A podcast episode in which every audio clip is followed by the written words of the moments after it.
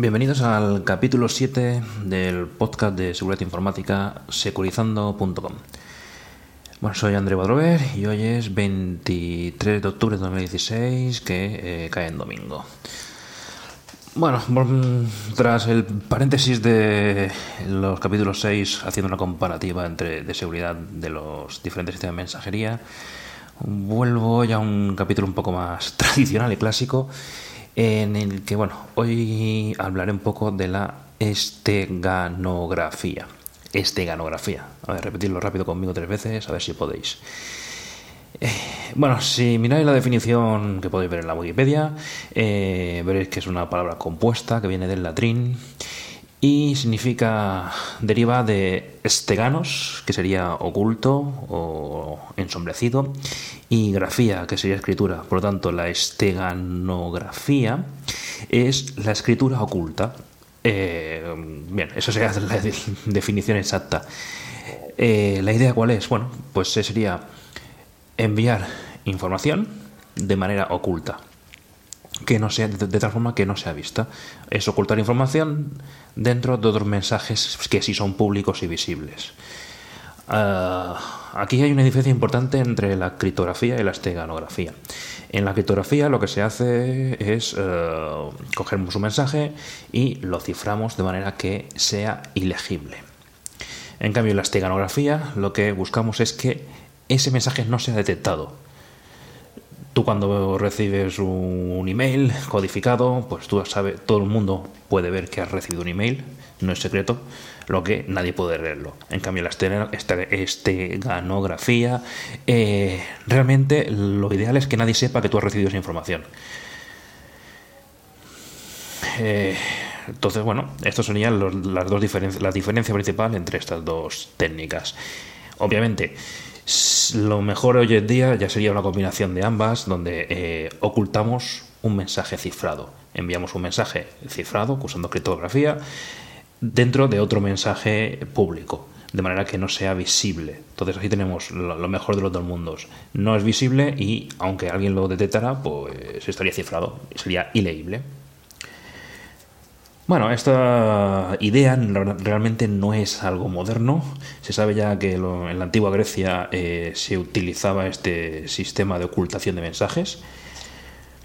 Bueno, en esa época lo que hacían básicamente era cogían una, una tabla, la raspaban con un cuchillo y escribían el mensaje que querían escribir. Y luego esa tabla eh, era, bueno, este es el helicóptero del ejército, de bastante maniobras esta tabla lo que se hacía era llenarse de cera por encima, algo bastante común en la época, y escribían sobre la cera el mensaje eh, trivial que podía ser leído.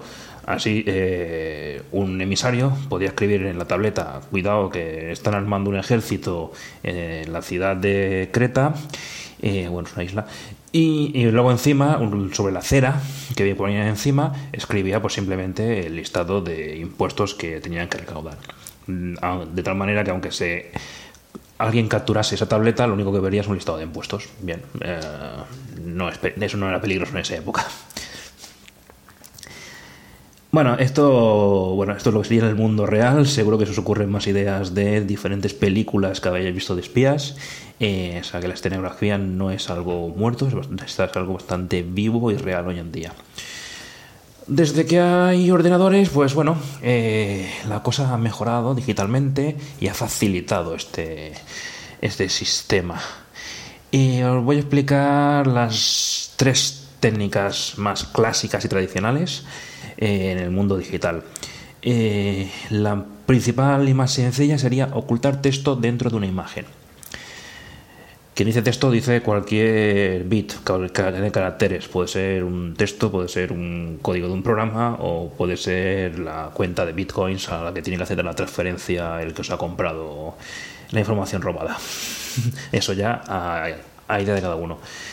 Sabemos que, bueno, los formatos de imagen eh, que enviamos eh, que no estén comprimidos, o sea, eh, no, se utilizarían o no serían buenos candidatos para ser usados los formatos comprimidos tipo JPG. los formatos en imagen grande como el BMP de Windows, el BMAT BMP, incorporan una gran cantidad de información sobre los colores en cada uno de los bits. Esa información es muy redundante. Entonces, lo que se haría esta técnica es utilizar parte de esa información y cambiarla por la información que nosotros queremos enviar. De esta manera, cuando el visor de imágenes que tengamos configurado abre esa imagen, o la página web, el navegador, lo que tengamos, abre esa imagen, nos muestra una imagen distorsionada de la que sería la real, porque eh, hay, una, hay unos bits cambiados con el código y el mensaje que queremos enviar. Esta distorsión Mm, si lo hacemos bien, si el mensaje es corto y la imagen es grande, o los mensajes se dividen en diferentes imágenes y demás, o sea, si hay una proporción, buena proporción de imagen real con texto que queremos enviar, eh, esta degradación y descuadre de la imagen eh, no es visible al ojo humano. De esta manera, eh, alguien que vea que yo le envío un email con una foto de un gatito a una persona, pues solo verá que le envía un email con una foto de un gatito abrirá la foto, verá un gatito y pues será todo lo mono que sea, pero no parece peligroso. Eh, entonces, eh, si la información que se envía es relativamente corta comparada con el tamaño de la imagen, mm, el ojo humano no va a detectar ninguna diferencia.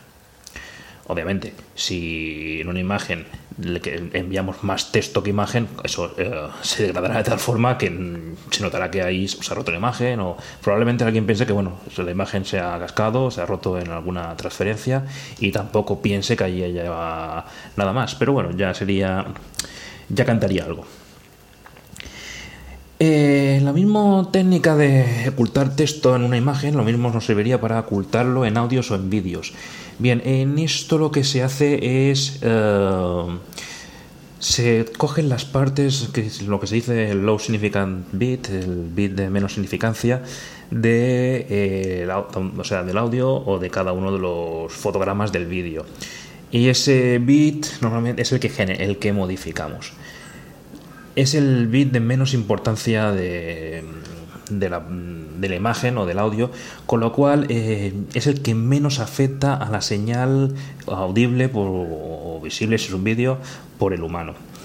Eh, sí que se nota, se notaría ese ruido, se notaría una degradación, sí, sí que sería audible y notable, pero si lo hacemos bien, y lo, como antes, hay una proporción suficientemente grande de información contra el, tamaño del audio, entonces eh, simplemente creeríamos que hay un poco de ruido de fondo, una mala grabación, como podéis escuchar, como a lo mejor lo que estáis escuchando ahora de este podcast, y bueno, pues simplemente mm, sería ignorado por el humano que lo estuviese interceptando. El tercer punto, la tercera técnica tradicional, es eh, el hecho de poder añadir información al final de un fichero. Bien, eh, la mayoría de mm, visualizadores de, imágenes o de vídeos eh, lo que hacen es seguir el protocolo, el formato del vídeo. En el formato del vídeo le dice, oye, tienes que cargar los próximos 14.678 bytes de información, que eso será el vídeo en sí. Y tienes que hacerlo de esta manera, de esta otra, como usando estas opciones y estas otras. Bien, el programa que hace, pues coge los 14.638 bytes de información, los coge, los computa según el protocolo que hayan dicho y se los muestra al usuario que está viendo el vídeo. ¿Qué pasa si nosotros, después de esos 14.638 bytes, le hemos añadido información extra? con nuestro mensaje codificado o lo que queramos. Pues simplemente el visor de vídeos lo va a ignorar él el formato le dice que coja 14.000 bytes y coge y muestra y gestiona 14.000 bytes. Lo que haya por después lo va a ignorar. Claro, si el receptor ha avisado, pues sabe que bueno, que ese fichero pues mm, lo edita, en lugar de visualizarlo, lo, edita y se encuentra con que una vez ha finalizado el vídeo, donde está después del end of file, eh, hay una información y esa información es el mensaje que queremos enviar.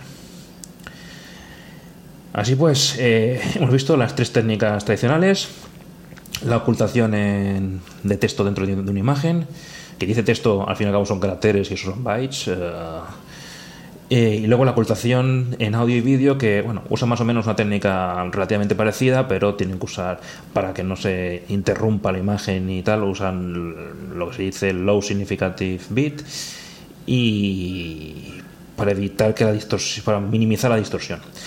Y luego el tercer, la tercera opción es añadir eh, información al final de un fichero de, reproducible. Entonces, estos ficheros cuando se reproducen solo muestran la información que deben reproducir, no lo que haya posteriormente. Bueno, eh, ¿cómo se detecta un mensaje con si lleva este, esteganografía o no? Eh, ahí es un, bueno, a diferencia de la criptografía, que bueno, al fin y al cabo sabes que hay algo y que tienes que analizar, en la estenografía, en este análisis, el problema es que no sabes si lo que si hay o no hay un mensaje. Entonces se gestiona a base de estudios estadísticos y, es bastante complicadillo.